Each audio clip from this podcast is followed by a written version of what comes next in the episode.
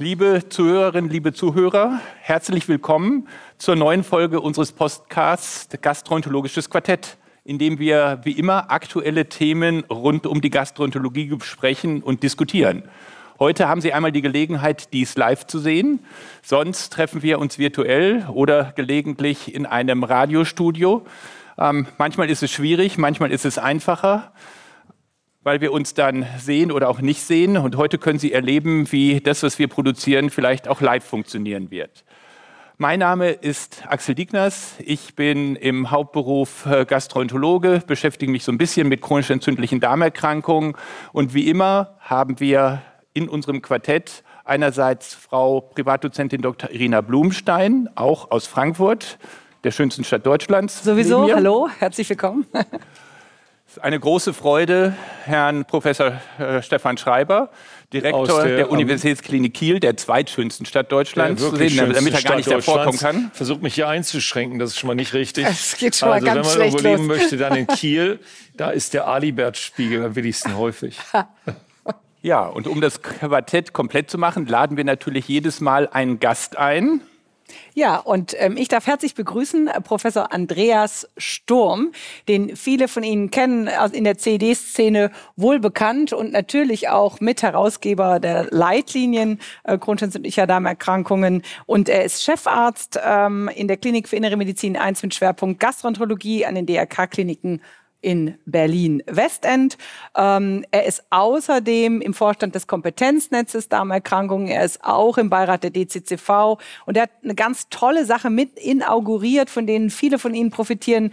Ähm, er war mit sozusagen im Ideengeberteam für die, äh, für die Fachassistenz grundentzündliche Darmerkrankung, von, denen, von der wir wirklich alle profitieren. Vielen, vielen Dank dafür dein, für dein Engagement, außerdem in der German IBD Study Group und in der ECHO und äh, du bist ein super fleißiger Autor. Ja, ein bisschen halt, halt, Lobhudelei. Halt, halt, halt, stopp, stopp.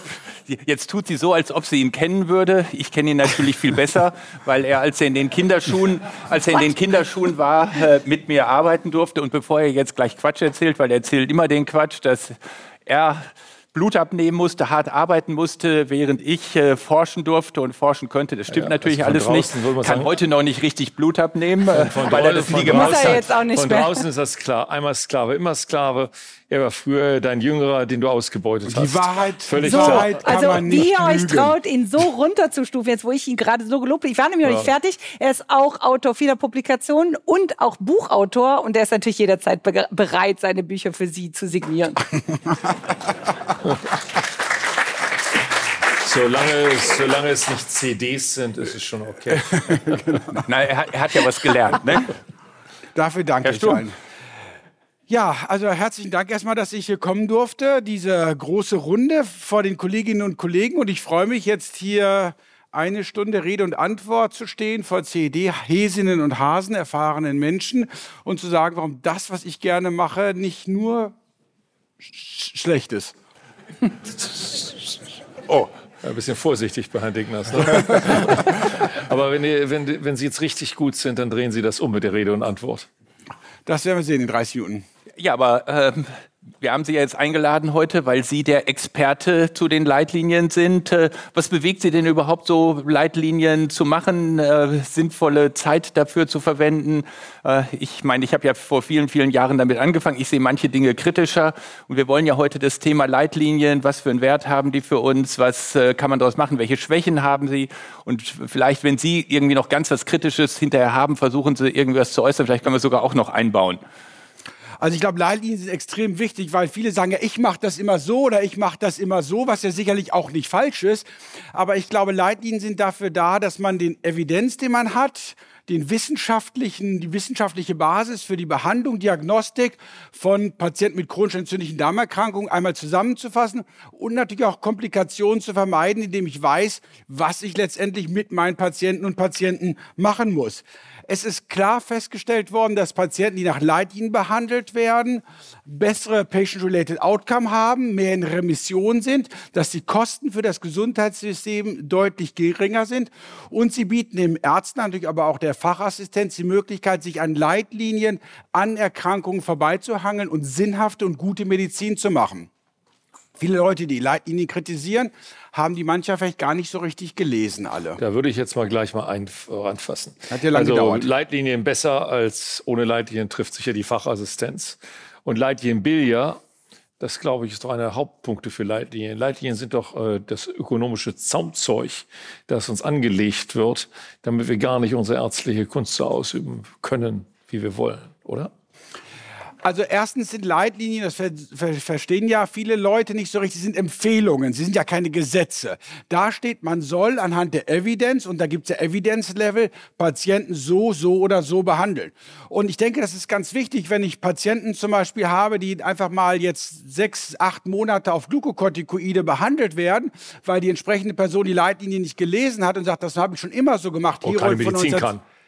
Herold von 1972 ausführlich durchgelesen hat, Genau. ja, dann würde ich sagen, ist es doch gut, dass diese Menschen dazu verpflichtet werden, nach Leitlinien ihre Patienten zu behandeln. Sie sollen verstehen, was sie tun. Leitlinien sind keine aktuelle Fortbildung. Also da sind natürlich ganz neue Medikamente manchmal nicht drin. Sie sind kein Kochrezept. Sie sind Korridore, in denen wir Ärzte und Ärzte uns bewegen. Herr Schreiber, da würde ich Ihnen jetzt auch gleich sofort natürlich widersprechen. Er ist ja Leitlinien geprägt, weil er das bei mir machen musste. Ähm, aber wir, wir sehen doch ehrlicherweise, dass in manchen Gebieten, wie zum Beispiel in der Onkologie, wo es äh, zertifizierte Krebszentren gibt, was macht man da? Da werden die Dinge, die in Leitlinien sind, abgefragt, überprüft. Und er hat sich zumindest beim Brustkrebs die Qualität dramatisch verbessert. Es werden heute 90 Prozent aller Frauen äh, in solchen Zentren behandelt. Sind wir Gastroenterologen vielleicht einfach, Ist das wir ein- können alles, ne? Und insbesondere in Kiel kann man alles. Zentren oder der Leitlinie? Ich glaube, ich bin der Letzte, der sagt, dass man sich mit Leitlinien nicht auseinandersetzen muss. Aber welch- wer glaubt, dass er mit der Leitlinie die Innovation zu seinem Patienten bringt, der liegt leider falsch. Und wenn Aber- ich Leitlinien durchlese, dann muss ich ganz viele Therapien vorher machen, die vielleicht im Label schon ganz anders sortiert werden. Also der Punkt ist sozusagen, ich gehe jetzt auf Azathioprin zum Beispiel ein, wird oft einem dann auch sozusagen umgedreht in der Situation, wenn ich eigentlich äh, den Fall äh, sozusagen propagieren möchte, ich möchte jetzt Azathioprin überspringen. Ja? Dann gibt es ganz viele Punkte in der Leitlinie, darauf wird sich dann auch bezogen, wenn der Streit entfacht, äh, dann musst du das doch, hier steht es doch ganz deutlich in der Leitlinie, ähm, steroidabhängiger Verlauf, jetzt musst du auf jeden Fall Azathioprin Ah, haben äh, Sie die nehmen. nicht gelesen? Ja, ich, kann mich an, wahrscheinlich nicht. ich kann mich an diesen Satz nicht erinnern. In den Ja, Leitlinien, das Problem ist ja, da dass, drin steht. das Problem ist Und ja, ich dass wir die Leitlinien schon lesen. Aber wer es noch genauer liest, sind die Juristen der Sozialgerichte. Ja, ganz genau. Und das Ja, sind unsere also Gegner. da steht ja, da steht ja überhaupt nicht der Satz drin. Die viele Leute erstens glauben, dass Leitlinien nur über die neuen Therapie sind. Immer die Ja. Kritik, sie sind zu alt. Eine Leitlinie hat keinen, ist eine Uhr ohne Sekundenzeiger. Das versuche ich dann den Leuten beizubringen. Sie sind Uhren mit Minuten vielleicht, manchmal auch mit Stundenzeigern. Wir wollen die Richtung vorgeben und sind gar nicht dazu da, eine aktuelle Fortbildung für unsere Patienten zu machen. Und ich glaube, das ist ein wichtiger. Punkt, der gerade von Herrn Sturm angesprochen worden ist. Leitlinien werden von uns manchmal nicht richtig verstanden. Es heißt doch nicht, dass man ein Medikament, was jetzt heute zugelassen ist, nicht einsetzen darf. Das ist in der Leitlinie noch nicht drin, weil Leitlinien einen gewissen Aufwand. Wir sollten vielleicht nachher noch mal ein bisschen über die Methodik sprechen, dass auch die äh, Zuhörerinnen und Zuhörerinnen verstehen, warum äh, das Ganze so da, kompliziert da, Da habe ist. ich wenig Toleranz, muss ich wirklich sagen. Ja? Leitlinien ähm, können aktuell sein. Schauen wir uns doch die Hepatitis C an. Als es darum ging, die tatsächlich zu eradizieren, gab es wöchentlich quasi Updates. Und selbstverständlich sind da neue Medikamente aufgetaucht. Nee, das, finde, das, das stimmt auch nicht, Herr Schreiber. Da verdrehen wir. Wir sind ja die Deutsche Gastrogesellschaft für Verdauungs- und Stoffwechselerkrankungen ist natürlich super aktuell. Wir haben die Living Guidelines und die sind nicht jede Woche neu erschienen, weil wir sind natürlich in Deutschland. Wir sind das bürokratischste Land der Welt. Wir haben eine AWMF, wir haben Fachgesellschaften. Es wird interdisziplinär abgestimmt. Und bevor einer von Ihnen gleich die große Kritik los wird, äh, die Colitis ulcerosa Leitlinie jetzt gerade in der Zeitschrift für Gastroenterologie, die haben wir letztes Jahr fertig gemacht. Dann geht die durch den großen deutschen bürokratischen Wald zur AWMF und dann wird geguckt, ob das Komma richtig steht und dann müssen die Chirurgen und die Allgemeinmediziner und alle da zustimmen und dann braucht ein Verlag ein halbes Jahr, um das zu publizieren und dann erscheint eine Leitlinie, die letztes Jahr im ja. äh, September fertig war, erst dieses Jahr. Es geht das ja nicht darum, es geht ja nicht um die Handelnden zu, äh, zu kritisieren. Es geht darum, den Leitlinienprozess insgesamt zu hinterfragen und in der Tat würde ich hinterfragen, ob man den nicht, damit die Leitlinien überhaupt akzeptiert Aber werden, anders aufstellen muss. Und dann sind, bist, sind nicht Sie oder Herr Sturm äh, in der Pflicht, aber schon die Maschinerie. Aber braucht man das, um zwei Medikamente zu wissen? Sind ja. die Leute, die hier in dem Raum sind, nicht klug genug, dass die zu einer Fortbildung gehen? Das ist keine Fortbildung. Die Leitlinie geht darum, wie oft nehme ich Blut ab für einen Patienten, den ich mit Azathioprин behandle? Wie bestimme ich die Fettspiegel, wenn ich einen Patienten mit einem Januskinase-Inhibitor behandle? Soll, das steht doch alles drin. Dann sollten wir mal fragen, für wen ist denn die Leitlinie? Wenn die Entschuldigung ist, dass alle Spezialisten sind, so, so schon alles wissen. Ja, genau. Wann mache ich eine Vorsorgekoloskopie mit PSC, ohne Also Leitlinien PSC, sind ja in ihrer Entstehung ganz anders mal gedacht gewesen. Aber Schreiber, Die sind in England angefangen und in England hat man die Krankenschwestern Nursing Consultants in die Therapie gebracht, um letztendlich den normalen chronisch kranken Patienten gar nicht mehr dem Arzt vorzustellen. Und da sind die Leitlinien in der Tat die Roadmap, wie weit so eine Krankenschwester gehen kann. Aber das ist doch auch nicht schlecht. der Patient Arzt. Aber das ist so. doch nicht schlecht. Sie sagen Sozialgerichte, natürlich ist es gut, wenn ich einen Patienten, der eine PSC hat und ich koloskopiere den alle acht Jahre, mache ich was falsch. Es steht in der Leitlinie anders. Also bin ich verpflichtet, als Ärztin und Arzt diese Leitlinie zu behandeln, um meinem Patienten eine wissenschaftlich fundierte Therapie zu geben. Und es ist das einzige Stück Papier, Papier, was pharmafrei uns den Behandlungskorridor für unsere Patienten gibt. Das würde ich auch mal in Frage stellen.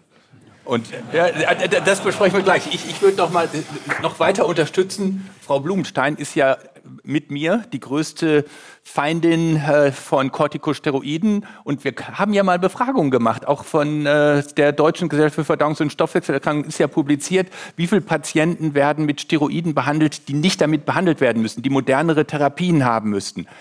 Bei den Gastroenterologen waren 50 Prozent der Patienten nicht richtig behandelt. Sagen wir ja immer, die Hausärzte, die sind besser. Die waren auch nur 60 Prozent. Also wir waren 10 Prozent besser als die Hausärzte.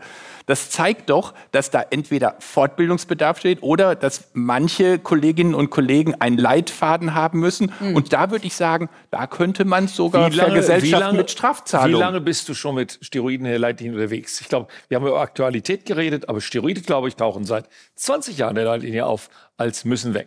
Und warum sind sie dann noch nicht weg? Weil Leute wie Sie die, die Leitlinie nicht lesen. Ja. Ah. Ich, wollte, ich wollte das jetzt nicht so ja. sagen, aber äh, also, dass ja. ich eine Leserechtschreibschwäche hat, haben mir schon mal einen Notenbonus gegeben, nicht? Deshalb bin ich hier, wo ich Herr bin. Professor Zeitz hat, Herr Professor Zeitz ist schon durch Deutschland gereist und hat versucht, die Menschen zum Lesen. Sie lesen so viel, warum können Sie nicht wenigstens die Empfehlungen der Leitlinien lesen? Vielleicht, weil es 100 Seiten sind und nicht 8. Vielleicht, weil die Patientinnen und Patienten, die wir behandeln, nicht gefunden werden. Man findet den Phänotyp des Patienten, den man gerade vor sich sitzen hat, nicht abgebildet. Ich kann nicht also, ich 20 verschiedene Fragen durchgehen, um dann zu gucken, wo passt der denn jetzt rein? Was, was, wie genau ist jetzt also wir meine... haben momentan nichts Besseres, aber ich glaube, wir brauchen ja. irgendeine Alternative zum beständigen Leitlinienprozess. Ich sehe mich nicht in der Lage, ähm, in zwei Jahren, wenn es noch fünf weitere Medikamente gibt, die endlich mal Eingang gefunden haben, die dann auf 140 Seiten aufgeblähte Leitlinie nochmal eine Textexegese zu geben und sie zu vergleichen äh, mit der 80 Seiten Leitlinie von vor zwei Jahren. Also, also da, da, und dann irgendwie mal einen Gedanken darüber zu machen, ob ich vielleicht meine Meinung, die ich als Experte habe, nochmal revidieren muss. Aber da das ist, finde ich, schwierig. Weil sonst jemand kommt, kürzer. weil sonst jemand kommt und eine Einzelfallprüfung macht und sagt, hier haben Sie ja. aber nicht der Leitlinie gemäß behandelt. Dort, und deswegen bekommen Sie jetzt... Ja, ganz genau dich an die Wand stellt. Aber also, ohne Augenarzt ist. Aber der, der wichtige Vorteil, und das ist auch jetzt schon wieder falsch verstanden, eine Leitlinie wird überwiegend evidenzbasiert gemacht. Und das, was alle haben wollen, äh, wie in der Onkologie, Sequenzierung, mach A, B, C, D, E, wie kann man das machen? Man muss Studien machen, wo A, B, C, D entweder gegeneinander mhm. oder nacheinander verglichen werden. Das haben wir nicht. Deshalb und da kommt, kommen wir Ihnen entgegen, Herr Schreiber, ähm, die ärztliche Expertise wird noch benötigt. Man hat viele Möglichkeiten zur Auswahl und so wie wir dann unten in dem Kleingedruckten schreiben, zunächst ist mal alles alphabetisch geordnet, aber entsprechend des Patiententyps, Alter, Risiko, Krankheitsstatus und so weiter können wählen. Da kommt dann die ärztliche Kunst. Das, da Denk, das Denken des Arztes nehmen wir nicht da, weg. Da gehe ich jetzt sofort in die Schwäche hinein. Jetzt ist mir recht gegeben worden. Jetzt gehe ich weiter. Äh, Präzisionsmedizin hatten wir eben schon genannt, das, was die Onkologen machen. Wir denken von draußen, das ist Präzisionsmedizin. Ich glaube, die Onkologen sehen sich auch erst in der Startphase zu mhm. Präzisionsmedizin. Ich glaube, da sind wir noch nicht. Aber träumen wir nicht davon, dass wir Patienten individuelle Lösung haben wollen? Wo ich, ist denn da die Evidenz? Wollen wir eine patientenindividuelle Evidenz schaffen? Also, also das halte ich für ganz schwierig. Also Dann ist die ja Leitlinie tausend Seiten lang. Also wir können ja. ja. von den Leitlinien aus keine Einzelfälle machen. Das sind so Korridore, die gegeben werden für, für, für ein Handeln, ohne die konkrete Situation da drin zu haben. Ich glaube, das ist es auch. Wir können nicht auf den fistulierenden Patienten, der einen Krebs vorher hatte, der noch einen Iriitis hatte, der eine, also ich sage, da, da geht's Und nicht. ich glaube, der wichtigste Punkt, eine Leitlinie ist ein Korridor für den sagen wir mal, Durchschnittspatienten. Damit können wir 80 Prozent, 75 Prozent der Patienten abdecken. Und dann gibt es so spezielle Fälle und da kommt dann, Herr Schreiber, muss ich Ihnen völlig recht geben, dann kommen die 1000 Seiten Leitlinien und das ist auch ein bisschen das Problem der ECHO. Äh, da bin ich ja auch mhm. schuld, da habe ich das alles auf den Weg gebracht und wir wollten dann alles abdecken. Wenn man alle mhm. ECHO-Leitlinien zusammensieht, sind die wahrscheinlich 2000 mhm. Seiten lang, weil sie für jedes Problem, für die Histologie, für den Pathologen, für den Endoskopiker, für die Schwangerschaft, für die Infektion eine Leitlinie haben. Unsere sind kurz, wir machen die noch kürzer, aber die ist ja kurz. Weil sie für, für, die, für den für den nee, für, für den für den Laien sage ich immer, das ist wie ein Kochbuch. Man muss sich nur die Statements durchlesen und wenn man die Statements alleine nehmen würde, Kann dann ist das acht Seiten. Nee. Und wenn man aber verstehen will, warum man ja. so ein Statement macht, dann muss man also, ein bisschen im Text lesen. Das Problem dieser Leitlinienflut, ja, ist auf keine der Fragen, der vielen Fragen wird die präzise Antwort gegeben. Und vielleicht kann das eine Leitlinie auch gar nicht. Also, Quintessenz, glaube ich. Leitlinien für mich sind ein Prozess, nein, nicht das der Runde. Ich fasse mal mich zusammen und dann halte ich mich ein bisschen zurück. Ja, Leitlinienprozess, wie ich finde, ähm, es bildet ab die alte Denke. Ich habe Medikamente und suche nach dem One-Size-Fits-All-System. Ja, wenn ich anfange rauszubrechen, zu sagen, ich habe therapeutische Situationen, die auch hoffentlich nicht nur ich habe, sondern ein bisschen auch niedergelegt sind, wobei ich die individuelle ärztliche Expertise immer noch sehr hoch halte. Auch das individuelle therapeutische Erleben ist ein ganz hohes Gut. Also, wenn ich das in, möglicherweise eine Gruppe habe, Evidenz bildet sich ab, dann suche ich nach Patienten ähm, ähm, individuellen Lösungen. Und dafür brauchen wir einen neuen Prozess. Da können wir nicht eine ausufernde Leitlinienwelt generieren, sondern müssen wir legen wir die neue Welt der Präzisionsmedizin, wenn sie dann kommt, in eine neue Wissensressource bringen. Und das ist nicht Leitlinien. Aber Und schon gar nicht von Gremien, die nicht an der vordersten Front dieser Ressource sind.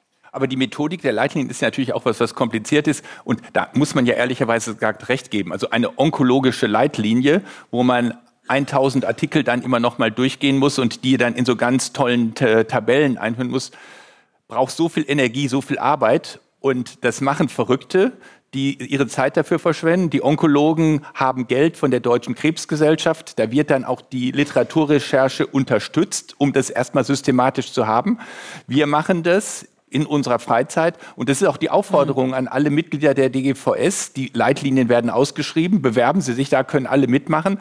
Und da kann man ja auch leidlich drüber streiten. Also die sind jetzt billig, weil wir das in unserer Freizeit machen. Aber wer soll an einer Leitlinienerstellung teilnehmen? CED, reichen Gastroenterologen? Nee, haben wir gesagt, reichen nicht. Es braucht Chirurgen, wir brauchen Pädiater. Wir haben mal bei einer Leitlinie Allgemeinmediziner mit aufgenommen, weil wir dachten, wie transportieren wir das Wissen an die Hausärzte, die auch einen Teil der Patienten betreuen. Wir haben Radiologen dabei. Also man braucht ja auch Methodiker und man kann auch leidlich ja, darüber streiten, braucht man Patienten dabei. Ich, also, äh, äh, ich frage jetzt trotzdem weiter. Äh, wenn es so eine Vorlagen gibt, hier bitteschön, ähm, wieso taucht in deutschen Leitlinien Weihrauch auf? Es kann doch nur eine Evidenz geben, nur eine Wahrheit geben. Liegt das daran, dass wir das kompromittieren, indem wir nochmal 15 weitere Leute reinholen, die dann ihr Lieblingsthema dort ablegen? Ich würde gerne nochmal auf das andere Thema der Onkologie zurückkommen. Ja, müsste ich mal, ich bin jetzt der Gast und äh, da ich ja nächstes Mal nicht das, mehr eingeladen bin. Dürfen Sie jetzt hier erstmal von wegsprechen. Ja, genau. Den, den, den, den gehen wir nochmal rein. Ja? Weihrauch komme ich zurück. zurück ja? Also die Onkologie ist eine monoklonale Erkrankung. Ich glaube, das verstehen ja diesen Unterschied zwischen polyklonalen Erkrankungen und monoklonalen Erkrankungen ist ja vielen nicht klar. Eine Zelle proliferiert und wächst. So, das ist die Idee eines Karzinoms. Und da mache ich Studien darüber, weil das Adenokarzinom mit dem und dem Phänotyp immer das gleiche ist. So.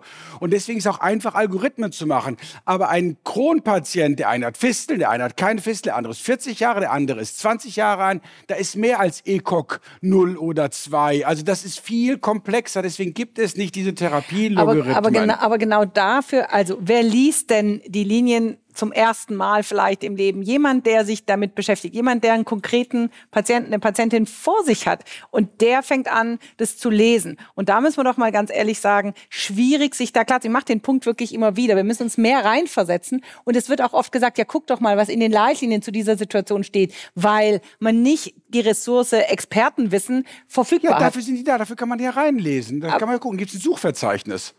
Ja, da kann ich sagen, Eisengabe. Macht es Sinn, Ferosanol duodenal so. sechs Jahre zu geben beim HB von sieben, beim Kronpatient? Und dann steht dann Nein. Nein. Ja, genau. Also nur so, so, so eine kleine Sache. Es geht nicht um die neuesten Medikamente, es geht und, um ganz und, vieles. Warum, so steht, warum steht da Weihrauch Augenblick. jetzt?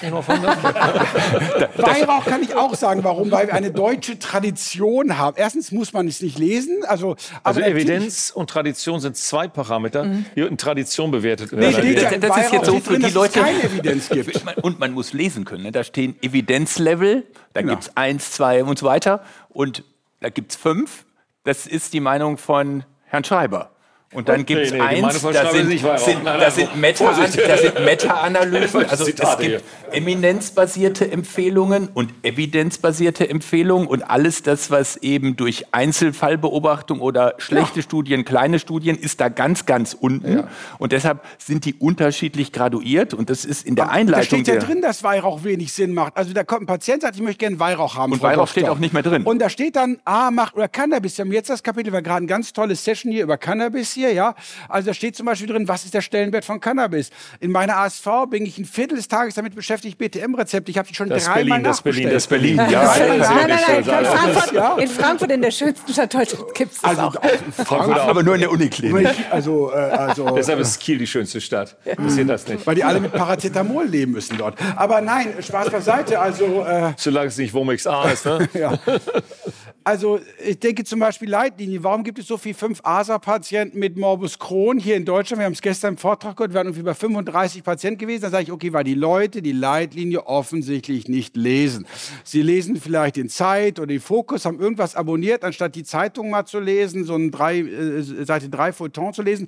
Einfach Aber mal jetzt, Herr Sturm, haben Sie die Leitlinie nicht gelesen. In der Morbus Crohn-Leitlinie, und ich kann mich sehr gut an diese Diskussion erinnern, ja, da steht ein dicker, fetter, dicker, fetter aus äh, Ausweg aus diesem Mesalazin-Desaster, so dass man gedacht hat, wir haben damals virtuell abgestimmt, wir konnten uns nicht gegenseitig über den Tisch sozusagen am Kragen packen. Da ist, da haben sich die durchgesetzt, die gesagt haben, ja, yeah, aber es gibt, es gibt diese eine Patientin, ich weiß nicht, ob sie genau vor Augen. Und wenn ich der das Mesalazin wegnehme, dann kommt die in den größten Schub. Und auf diesem Niveau diskutieren ja, wir da manchmal. Auf diesem Niveau, ja? ja, auf diesem Niveau diskutieren wir da manchmal. Ja? Die kann es ja weiterkriegen. Ja, aber äh, auch. Genau, und das steht in der Leitlinie. Und wieso soll ich dann jemandem erzählen, Morbus Crohn macht, äh, Mesalazin macht bei Morbus Crohn keinen Sinn? Wie kann ich das jemandem erzählen, wenn in der Leitlinie steht, für diese eine Patientin, die also, wir alle vor. Augen haben, Nein, aber ich, wenn wir das trotzdem, da, ich könnte, da ist ich könnte jetzt so. sogar sagen, ja. das macht ja Sinn. Das sind jetzt wir Gastroenterologen. Wir sind die härtesten evidenzbasierten Mediziner, die es gibt. Ach. Die Number needed to treat, oh ja, oh die Number oh needed to treat für Mesalazin, zum Beispiel in der Remissionserhaltung bei Morbus Crohn, ist 17 wenn Sie einen Schlaganfall verhindern wollen und ein Statin geben oder Aspirin geben, ist das 200, 300. Da sagen wir, das ist alles schlimm, deshalb machen wir es. Wir Gastroenterologen sind hart. Wir haben hohe Anforderungen an uns. Wir wollen am besten eine Number needed to treat von, von zwei oder von am besten eins, 100 Prozent Wirkung haben. Ja. Das haben wir nicht. Aber es ist ja in den internationalen Leitlinien auch herausgenommen, es ist in den deutschen Leitlinien ganz, ganz unten. Und ich glaube, jeder von uns hat irgendwie ein Medikament schon mal auch alles andere, also nicht nur Mesalazin gegeben. Remission, dann kommt der Patient wieder in einen Schub und dann denkt man, du, du das ist der eine individuelle Patient, äh, äh, da muss was anderes. Und das erlauben die Dinge, Sie vermengen jetzt die Dinge. Sie vermengen die Dinge, ob man Medikamente einsetzt. Und ich in meinem Leben habe als selbstverständlich auch schon 5-ASA eingesetzt. Und Weihrauch? Für Morbus Crohn. Weihrauch nicht. Das ist mir bislang erspart geblieben, ja. Aber äh, wir kommen zur Leitlinie. Die Leitlinie soll ja eben nicht das, was die ärztliche Kunst ist, beschreiben. Da waren wir doch eigentlich. Insofern äh, hat die Leitlinie eigentlich nichts zu suchen. Die Leitlinie muss einfach sagen, es ist kein Mainstay meiner Therapie, an 5-ASA zu denken bei Moos also, Wenn ich daran denke, dann tue ich das als ärztliche Kunst. Und die habe ich nicht umsonst gelernt und ich habe meine Erfahrung.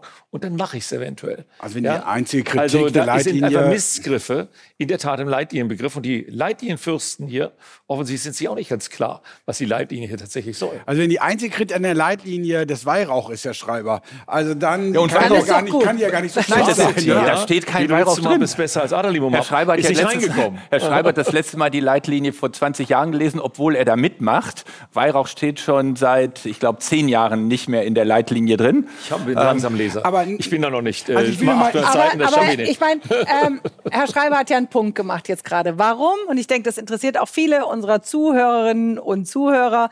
Warum legen wir uns in der Differenzierung der Therapie weder bei Crohn noch bei Colitis in der Reihenfolge fest, obwohl wir Head-to-Head-Studien haben, die in einzelnen Situationen Vorteil oder Nachteil bleiben? Ist es ein Vorteil oder ist es ein Nachteil? Wenn ich jetzt 90 Sekunden kriege oder 60, antworte Ja, ich drauf. bitte schön. 120. Eine Leitlinie Vorbei. ist evidenzbas evidenzbasiert und wir finden, dass der Evidenz oder wir fanden, dass der Evidenz für die einzelne Studie bei unterschiedlichen Patientenpopulationen, bei unterschiedlichen Medikamenten, bei unterschiedlichen Zeitfenstern nicht raucht, reicht, klar ein Medikament vorzugehen. Herr Stange und rennt durch die Republik und sagt, du musst erst das machen, dann musst du das und das und das machen. Das kann man so individuell gar nicht festlegen und es gibt keine unabhängige pharmaunabhängige Studie, die uns klar Medikamente in einer Reihenfolge in der gleichen Patientenpopulation vorgibt. Und da hilft auch Vasiti nicht, denn der primäre Endpunkt sieht das eine Medikament vor, bekanntermaßen ist der sekundäre Endpunkt, sieht eine andere Schiftung. Wenn man also die Studie im Detail liest, was ich getan habe, sieht man, dass Ich habe hab gesch unterschiedlich... ich hab sie geschrieben. Deswegen das habe ich noch nicht gesehen. Steroid, Aber das ist das Problem. Steroidfreie Remission, steroidfreie Remission hat eine, was, ach, das ist ja nicht so ganz unwichtig. Also steroidfreie Remission hat eine andere Medikamentengewichtung als die steroidhaltige Remission. Oder habe ich das falsch gelesen in Teil? Das Problem ist, man muss natürlich auch Wissenschaft interpretieren. Und äh, Interpretation von Wissenschaft. Aber das kann nur der Autor. Naja, dazu schreibt man Papiere, ja. Und Interpretation von Wissenschaft ist, ich lasse einen Porsche laufen gegen einen VW Käfer. Und dann rede ich über die gebrezelte Heckscheibe, die leider nur einen Käfer hatte. Also man muss immer gucken, was die Beobachtungsgröße ist. Und das gehört zur Dateninterpretation dazu. Darum sollten Leitlinienautoren eigentlich die besten Statistiker und besten Biometriker sein. Offensichtlich nicht. Aber egal, wir haben die Studie und wir wollen damit aufhören, dann besser gar nicht erwähnt, weil sie einfach zu schwierig zu interpretieren war und haben uns nochmal im Weihrauch kapriziert. Und haben, nee, nein, und haben uns, und haben uns die, und haben Nein, uns die die, komplette wichtig. Therapeut, die Frage ist sehr wichtig, und haben uns, ähm, und so interpretiere ich es auch immer gerne, die komplette therapeutische Freiheit gelassen, dass wir nämlich dann sozusagen sagen, wir können es wirklich so rein, wie wir es wollen, wie es auf die, das individuell, das Individuum vor uns passt und auch mit Kun ärztlicher Kunst gepaart Genau. passt. Und insofern ist es auch wieder eine Freiheit, die wir gewinnen. In vielen Ländern gibt es ganz klare Leitlinien. Kann ich Ihnen da nicht ist ganz geben. klar die erste Therapielinie immer festgeschrieben, ob es passt oder nicht. Und aus dem Grund muss man vielleicht sagen, okay, gut, geben wir hier einen In- Pluspunkt. Also da würde ich, würde ich Ihnen jetzt recht geben, ja. Gut, dass, wir, gut, dass wir, Hab, Das erste das Mal. gehört? Das erste Mal in, in 15 Folgen, dass, dass Herr Schreiber mir recht Ja. gibt. Boah. Jetzt kann ich sagen, Leitlinien sind vielleicht doch war's. ganz gut, weil es gibt Schlimmeres. Aber wenn da wie in Belgien stehen, wie das Frau von Meyer Ja, gestern genau, gesagt hat, ja, genau. immer TNF-Rs. Ja. Wir haben vielleicht einen Patienten, Ja. da wollen wir ein rasches Wirkansprechen haben, da wollen wir vielleicht einen Janus-Kinase-Inhibitor oder was weiß ich, egal was einsetzen. Wir müssen die Möglichkeiten haben und wir wollen diese Korridore offen lassen. Die Leitlinien ersparen uns nicht das Denken. Und ich glaube, das ist, was viele Leute denken. Da steht doch das und das, da gehe ich hinterher. Ich möchte Das ist nicht. ein Satz, das ist Ja. ein Satz für die nächste Aber Herr Schreiber, Sie Jubiläumsausgabe. reden ja immer über die ganzheitliche Remission. Jetzt reden wir über so komische Endpunkte, die in Studien sind, die gar nicht die Patienten widerspiegeln, die in Kiel und in Frankfurt auflaufen.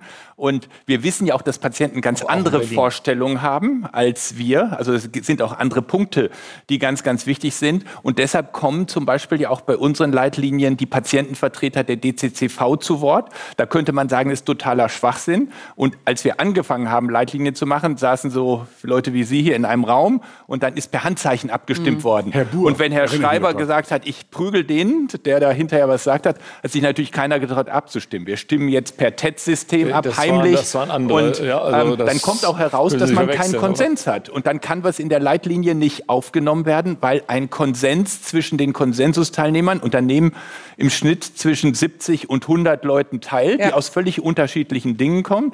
Und dann kommt daraus 49 Prozent. Wir sind wieder dann bei wird gestritten. Wir, wir, wieder zurück zur Methodik. Äh, wir können das ja nochmal vertiefen. Meiner Ansicht nach sind das alles keine mehrheitsfähigen Prozesse. Ja, man kann Dinge beschreiben. Diese Abstimmerei nach dem Motto Votum jetzt, ich bin dafür, ich bin dagegen. Entweder ist es so oder nicht. Die Ampel ist grün, Ampel ist rot. Aber, da brauche ich keine Abstimmung, wie wir meinen, es grün oder rot. Aber so ist es das ja. Das ist das Problem. Ähm, darüber können wir gleich aber nochmal reden. Das sollten wir vielleicht auch. Aber lass uns doch noch einmal zurückkommen zu der Frage Leitlinien, wofür sind sie da? Dann gucke ich in die SGB 5. Sozialgesetzbuch 5. Jede Fachgesellschaft ist angehalten, zu den wesentlichen Themenbereichen Leitlinien zu machen. Woran liegt dem Gesetzgeber? Ich denke mal so an die Organe, die wir so kennen. Liegt ihm an Qualitätsverbesserung?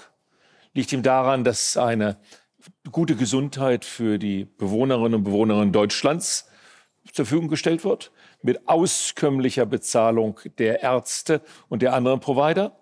Oder liegt möglicherweise dieser Mehrheit, die diese SGBs schreibt, auch daran, die Kosten für Gesundheit, die wenigen Kranken, die immer die anderen sind, wo man nicht daran denkt, dass man auch als Politiker später auch mal krank wird, wir alle werden krank, ja, ähm, die Kosten für die Krankheit zu begrenzen. Aber ist, ist doch nicht falsch. Sinn? Das ist doch, nicht, das, ist doch kein, das ist doch kein falscher Ansatz. Ich möchte nicht, dass jeder seinen Patienten behandelt, wie er Böcke hat.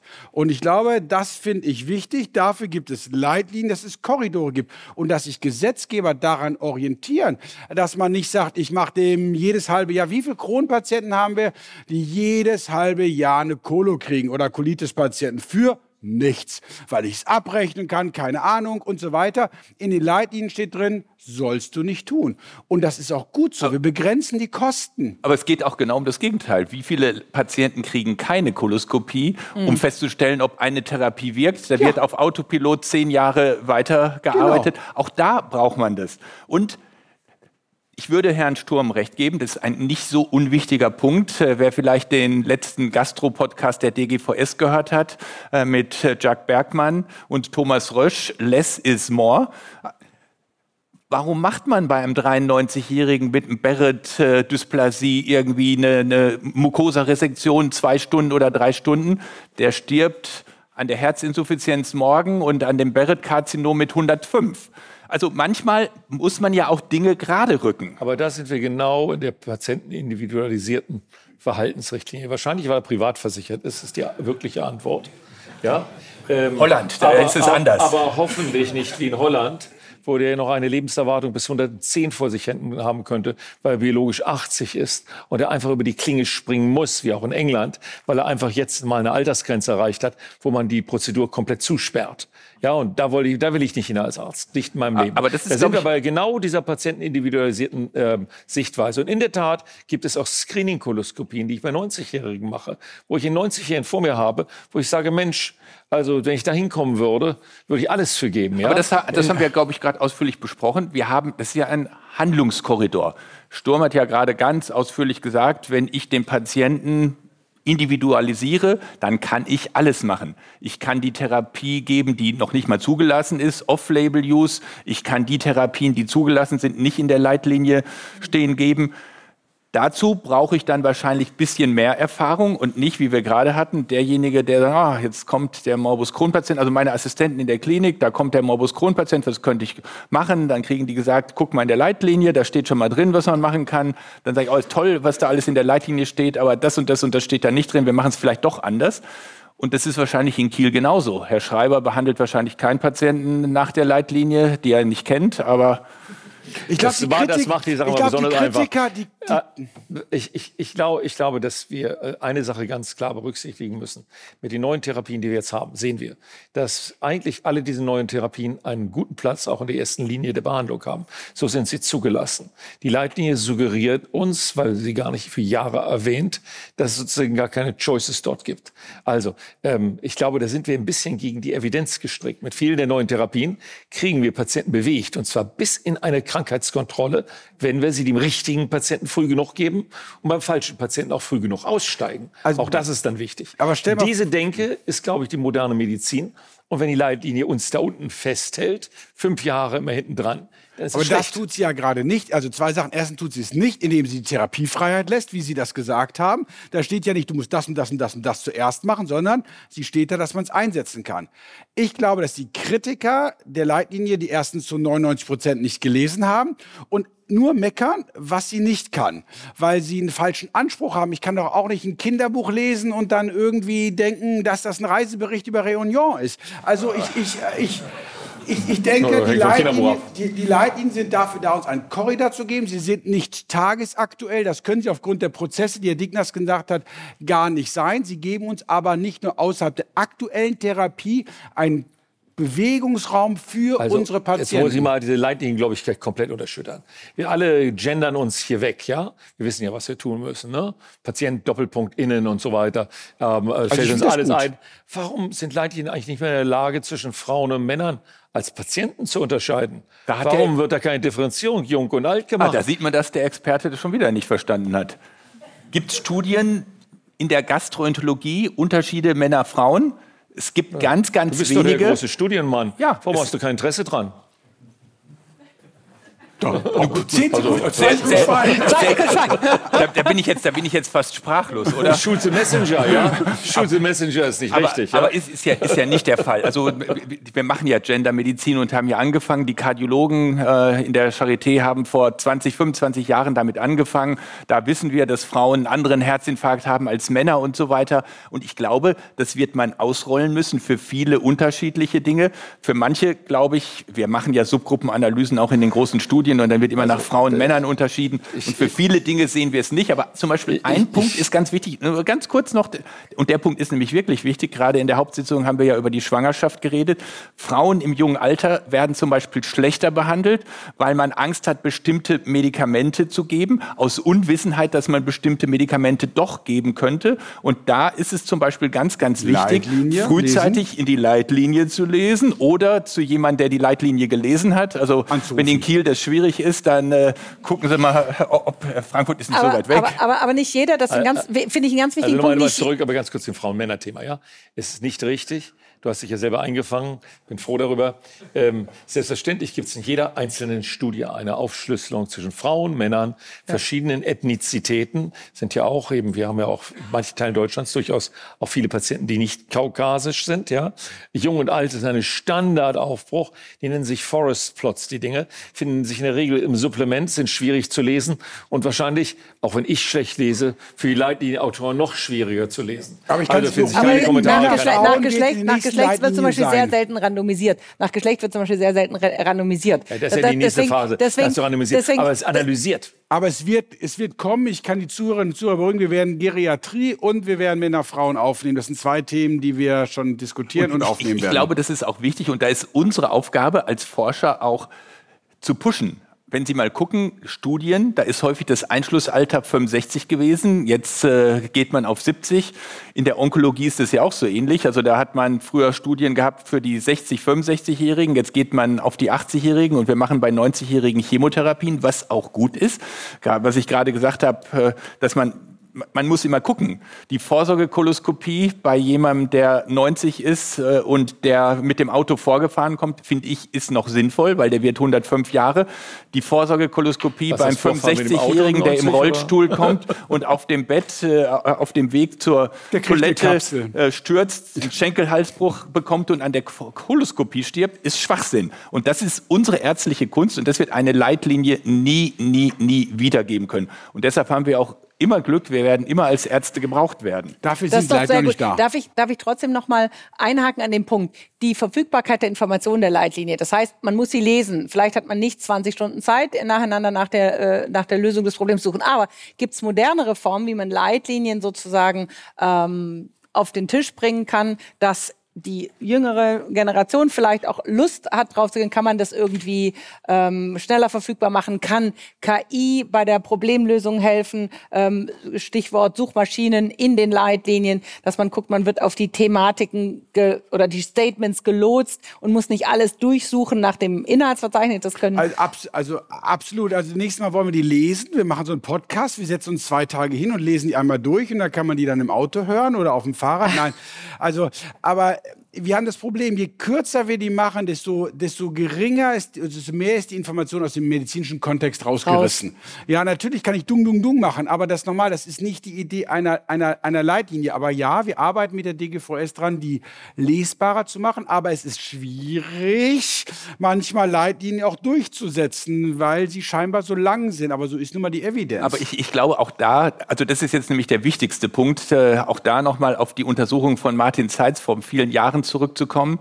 Da hat man Leitlinien aktualisiert und dann hat man geguckt, wie man die Implementation der Leitlinien verbessern kann. Und in Berlin hat man ein umfangreiches Fortbildungsprogramm gemacht für Niedergelassene, für Gastroenterologen und so weiter.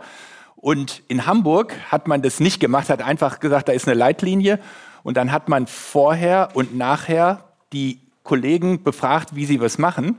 Und da ist herausgekommen, dass sich nichts ändert. Das würde jetzt sagen, es ist totaler Schwachsinn, dass Sie hier bei der DGVS sind. Bleiben Sie lieber alle zu Hause, weil Sie hören nicht zu. Ich glaube, das ist nicht der Fall. Die, die hier sind, lernen was, die machen das besser. Aber wie erreichen wir die 80 Prozent Ärzte, die nach Ende des Studiums äh, nie wieder zu also, einer Fortbildung gehen, die, die, die nichts ändern? Ich würde ganz gerne mal auf äh, Sie zurückkommen, ja, ähm, Frau Blumenstein.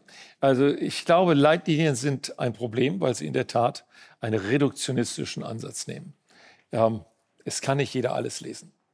Also kondensiert man es runter auf weniger Sätze. Die Leitlinienprotagonisten sagen, ich brauche nur 80 Seiten. Zehn Seiten sind zu wenig, dann würde ich der Sache nicht gerecht werden. Wahrscheinlich wird man auch mit 80 Seiten der Sache nicht gerecht. Also alles lesen. Ja, wunderbar. Ich behaupte mal, ich lese fast alles. Aber ich mache ja auch ganz viel CD. Vielleicht lese ich die Leitlinie nicht so klein gedruckt, äh, offensichtliche, aber ich würde auch sagen das. Aber ähm, vielleicht muss man in der Tat einen anderen Anspruch nehmen. Ähm, man liest ja auch keine Bücher, indem man sich die Exzerpte von Büchern reinzieht. Also da haben wir wieder angeboten.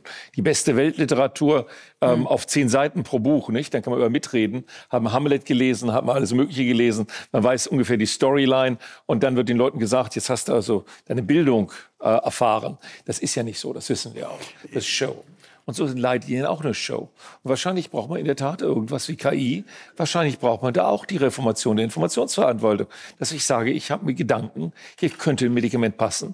Und dann werden mir die Daten eingespielt wie, zur ärztlichen Entscheidungsfindung. Wir sind ausgebildet für eine ärztliche Entscheidungsfindung. Oft haben wir die Information nicht präsent dann machen wir falsche Entscheidungen. Aber wie weichgespült soll die Welt denn noch werden, frage ich mal so. Ne? Meine Leute fahren jeden Tag zur Arbeit mit ihrem Navi, wo ich denke, okay, immer Google da die Karte also brauche ich keine Leitlinie, genau das. Ja, genau. Und dann steht da irgendwie ein Bagger im Weg. Und dann, boah, der stand da irgendwie, ist nicht auf Maps. Was mache ich jetzt? Ne? Und dann stehen die da 15 Minuten und wissen nicht, wo sie langfahren.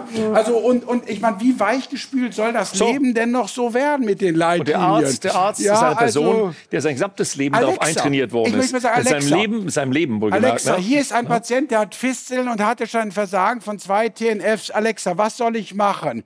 Bitte probiere doch ein ja, Antizytokin. Ja, und dann geht das gleich an die Arzthelferin und draußen das Rezept, klacki, klacki, klacki, wird gleich auf dem Drucker rausgedruckt. Da also, ist der Unterschied zwischen ja, Berlin und also, Kiel halt nicht. Das ist der Unterschied. Oh, Wir brauchen es sich weiter illustrieren. Sie sehen den Unterschied. Ja, aber ich, ich, äh, ich ne, nochmal doch wieder ein ganz anderer Punkt. Wie implementiert man? Wie macht man ja. das? Wir haben ja zum Beispiel versucht, Patienten besser zu machen, damit Patienten die Leitlinien beachten. Wir haben ja eine Patientenleitlinie ja. mit der DCCV gemacht, das haben wir mit der ECHO äh, gemacht und die hilft zum Beispiel. Da kommt der Patient der und sagt, die. ich brauche eigentlich eine Überwachungskoloskopie. Ich habe eine Colitis ulcerosa und ich habe noch eine PSC und Sie wollen die erst in fünf Jahren machen? Da steht drin, vielleicht schneller hilft vielleicht, weil die, die das nicht lesen, nochmal nachdenken. Und das kann man auf viele Dinge übertragen. Sie geben mir immer noch Steroide. Da gibt es 20 neue Medikamente in der Leitlinie und so schlecht ist die nicht. Ne? Wer, wer Aber ich, ich sperre mich doch nur gegen die Erosion der ärztlichen Kompetenz. Wir sind ausgebildet worden, um wirklich eine unglaubliche Menge von Informationen erfassen und bewerten zu können. Alle von uns. Und alle von uns sind durch eine Schule gegangen. Damit meine ich jetzt die Ausbildung im Krankenhaus, wo wir Tag und Nacht auch unseren Lebensrhythmus, unseren Lebensstil verformt haben. Keiner von uns findet es obszön, um 18 Uhr, 19 Uhr, 20 Uhr sich mit einem Patienten auseinanderzusetzen. Fragen Sie mal jemanden im Automobilwerk, der sich um 15.30 Uhr noch mit der runtergefallenen Schraube auseinandersetzt oder dazu, das Auto rückwärts, vorwärts. Also, wir sind hochkompetent, ethisch und inhaltlich.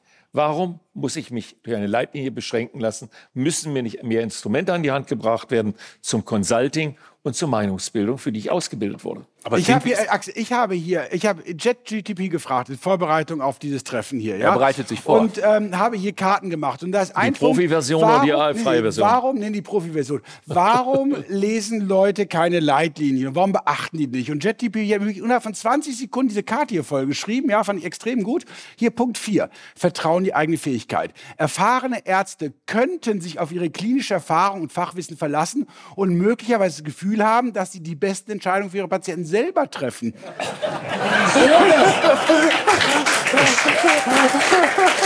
Ohne auf die Leitlinien zurückgreifen zu müssen. Das sagt ChatGPT als Punkt 4.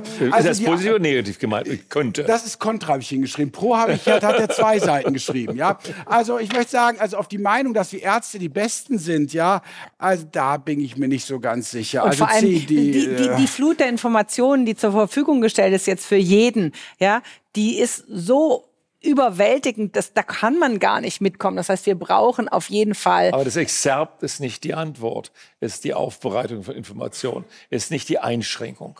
Aber eine KI kann nur, kann nur das sozusagen reproduzieren, was, was irgendwann füttern. mal da reingefüttert Lass wurde. Lass mal dieses Thema KI und Alternativen Nein. weg. Aber wir müssen ah, das Thema leiten. Ah. Ich bin ja, ich bin ja nicht der Architekt dieser Geschichte hier. Äh, nein, wir müssen einfach dieses Thema Leitlinie irgendwo ja. als ein Element einer Zeit sehen wo wir das nicht konnten. Und wir müssen darüber nachdenken, wie soll unsere Zukunft aussehen. Ja. Unsere Zukunft kann nicht aussehen, dass wir eine Bibel kriegen mit äh, dann 170 Seiten, in denen steht, du tust und du tust nicht und du kannst und du kannst nicht und du solltest. Ähm, gerne, Lehrbücher liebe ich, daraus kann man lernen. Aber wenn ich erwachsener Arzt bin, dann möchte ich lieber Originalinformationen sehen als bewertete Informationen. Und tagesaktuelle Informationen auch. Tagesaktuell. Tagesaktuelle Aber du, du liest vielleicht nur die Bildzeitung und dann ist die FAZ vielleicht doch besser und das könnte man ja auch mit Journalen machen. Ähm, ich glaube, das ist schon manchmal gut, wenn man eine Hilfe hat, dass auch was bewertet wird. Und ich gebe ja völlig recht. Aber das ist eben der Vorteil der Leitlinien. Man darf machen, was man will, wenn man das gut begründen kann. Da gibt es auch keine Regresse. Wenn in Kiel Herr Schreiber das macht, dann wird gar nichts passieren. Wenn ich jetzt äh, gerade mein Examen gemacht habe und irgendwas mache, was völlig jenseits der Leitlinie ist, habe ich wahrscheinlich Schwierigkeiten zu begründen. Und es sind Leitlinienpunkte, die ich überhaupt nicht mache, weil ich das nicht, äh, für mich nicht gut finde. Aber dann denke ich, ich habe so viel Erfahrung, dass ich das äh, anders lösen kann. Das würde man wahrscheinlich nicht machen, wenn man nicht die Erfahrung hat. Also ich glaube, Leitlinien sind nicht dafür da, einen Patienten individuell zu behandeln. Das ist nicht die Aufgabe, ist auch nicht die Aufgabe von Varsity. Was ist denn mit einem Patienten, der auf einmal einen Abszess hatte oder sowas? Der passt dann ja auch nicht in die Studie rein. Also den hätte ich ja vorher ausgeschlossen. Und den 70-Jährigen hätte ich auch nicht eingeschlossen. Äh, Abszess und Fisteln ist keine Colitis ulcerosa, das ja, ist Crohn, ja. Also, ah, das, das ist ein anderes Thema. Ich schweiß nur durcheinander. ähm, aber, nein, aber ich will ein Beispiel sagen. Also ein Patient, der, sag ich mal, 72 ist und in der Anamnese ein Prostatakarzinom hat, will auch behandeln behandelt werden vielleicht, der wäre ja gar nicht eingeschlossen worden in diese Studie.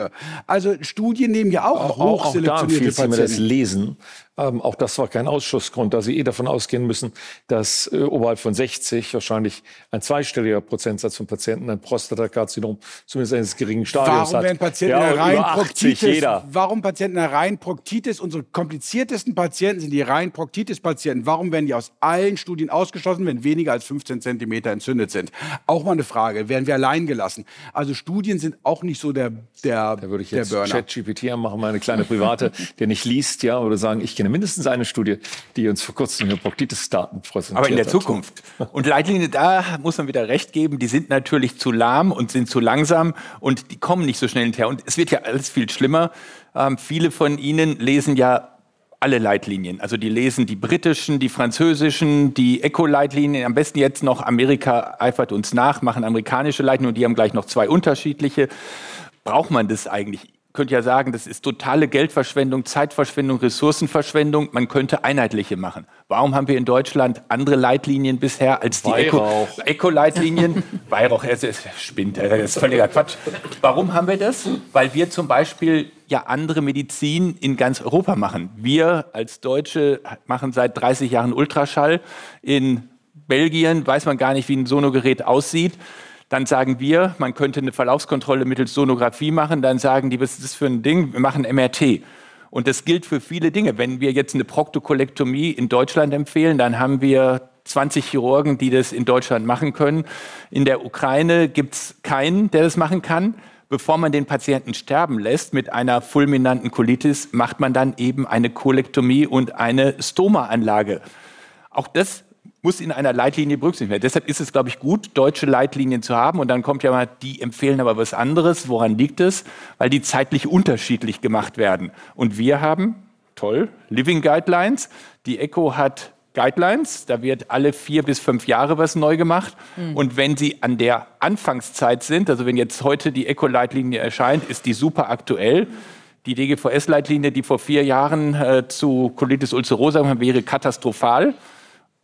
Jetzt haben wir Living Guidelines, die wird zumindest alles pro Jahr wieder aktualisiert. So wie das Papier für die Leitlinie endlich ist, ist das leider auch die Zeit hier. Was ist unser Fazit? Wir erlauben unserem Gast, glaube ich, das Fazit, oder? Ja, sehr. Geben Dann kommt auch was Gutes raus. Wort. Vielleicht können wir noch einmal draufhauen. Nee, ich habe, also wenn ich mir eine positive Sache genommen habe, ist es ähm, die Idee, wie man Leitlinien in das 21. Jahrhundert bringt. Mhm. Ich glaube, das ist ein Punkt, den ich von Ihnen das auch war ja unsere Diskussion hier, eingebracht ja. habe. Das heißt ja nicht, dass sie schlecht sind. Ich will nur sagen, es, es, es muss eine Transition geben. Und ich glaube, das ist der also, also ein, ist ein guter Punkt. So, ich will auch nicht zu viel, äh, zu viel Lob äußern. Aber es ist ein sehr guter Punkt. Ich glaube, das ist wichtig, dass wir mit der modernen, auch der neuen Generation weiterarbeiten. Ich bleibe dabei, dass Leitlinien sehr wichtig sind und dass man dort für 90 Prozent seiner Fragen Korridore findet und jetzt keine direkten Antworten. Und wir müssen sie einfach lesen, sonst wissen wir nicht Bescheid darüber. Und ich glaube, das ist der allerwichtigste Punkt darum. Ich glaube, die Leute, die am meisten meckern, haben nicht verstanden, was eine Leitlinie ist. Sie ist kein, für einen unerfahrenen Arzt, Ärztin kein, heute mache ich das, morgen muss ich Blut abnehmen, sondern sie sind, ja, humanistisch, wie man will, sie sind Behandlungskorridore. Ja, das bringt uns zum Schluss. Leicht sieht ein jeder, der, der nicht blind, wie krank, krank wir trotz der Ärzte sind. Und, Und ein Grund ist logisch gastroenterologisch.